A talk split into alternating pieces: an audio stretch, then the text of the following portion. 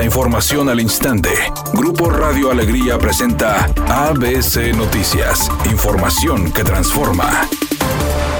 Al externar su preocupación ante la difícil y desesperada situación, Juan Ignacio Barragán, titular de Agua y Drenaje de Monterrey, pidió a la ciudadanía mantener la calma ante la crisis por el desabasto de agua, evitar enfrentamientos entre vecinos y tener paciencia y cordura. El funcionario estatal dio estas declaraciones al registrarse discusiones entre vecinos, quienes esperaban agua de pipas enviadas por las autoridades para abastecerlos del vital líquido en la colonia Purísima del municipio de Guadalupe, mientras que una situación similar se vivió en la colonia Villa San Ángel en Monterrey, donde un hombre fue golpeado. Por otra parte, la crisis de agua que vive Nuevo León traspasó las fronteras de México y llegó a las páginas de diversos medios de comunicación internacionales como El País y Los Angeles Times, que informaron sobre la sequía que se registra en el estado, además de las protestas y restricciones a la ciudadanía. En su portal de internet, los periódicos estadounidenses informan sobre la noticia desde la perspectiva de cómo la gente, bajo los rayos del sol, acarrean botes para abastecerse del recurso que escasea desde hace semanas. Catalogando a Monterrey como la mayor ciudad industrial del norte de México, los medios señalan que los habitantes en Nuevo León sufren por la crisis provocada por altas temperaturas, mala planeación de las autoridades y el uso excesivo por parte de la población.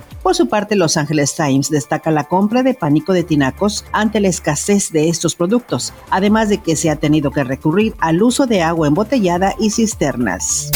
El Partido del Trabajo propuso en la sesión de la Comisión Permanente del Congreso de la Unión abrir el debate para legalizar no solamente la marihuana, cocaína y amapola, sino el fentanilo y otras drogas sintéticas, aunque México tenga presiones de Estados Unidos, habla el diputado Gerardo Fernández Noroña. Pero es evidente que mientras no les quitemos el poder económico que genera la venta ilegal de las drogas, que además genera un poder militar impresionante, estamos imposibilitados de llegar al fondo mientras mientras Estados Unidos es el principal consumidor de droga del mundo y no atiende el problema de consumo de drogas de su pueblo como un tema de salud pública fundamental. Yo creo que es parte del debate que deberíamos abrir.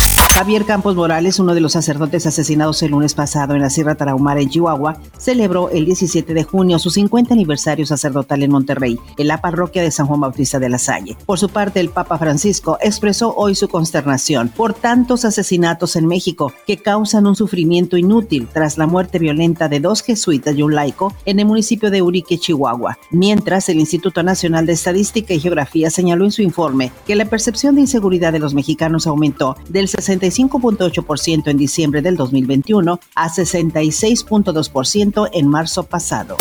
Editorial ABC con Eduardo Garza. La exalcaldesa de Escobedo, Clara Luz Flores Carrales, ya es funcionaria federal. La nombraron titular del Sistema Nacional de Seguridad Pública. Su función será sentar las bases de coordinación y distribución de competencias en materia de seguridad pública entre la federación, los estados y municipios. Todo esto bajo la directriz del Consejo Nacional de Seguridad Pública. Arduo trabajo de seguridad le espera a la exalcaldesa escobedense. Un nuevo leonés más en el gabinete de López Obrador. ABC Deportes informa. Hoy el equipo de Rayados se mide a Pumas en Edimburgo, Texas. Es el tercer juego de pretemporada del equipo de los Rayados. Hay que recordar que vienen de perder en partido el pasado fin de semana contra el equipo de Santos 1 por 0, donde los titulares se habían visto bastante bien, aunque no tuvieron definición frente al marco. Vamos a ver si Rayados puede marcar ahora sí y definir las oportunidades que generan. El actor Michael J. Fox recibirá un Oscar, esto por su labor filantrópica, haciendo valer su fama y popularidad ganada en diferentes películas. A diferencia de otros famosos, él ha aprovechado su popularidad para ayudar a otros, lo cual la academia le va a reconocer. Es una tarde con escasa nubosidad. Se espera una temperatura mínima que oscilará en los 26 grados. Para mañana jueves se pronostica un día con escasa nubosidad. Una temperatura máxima de 36 grados, una mínima de 22. La actual en el centro de Monterrey, 34 grados. ABC Noticias. Información que transforma.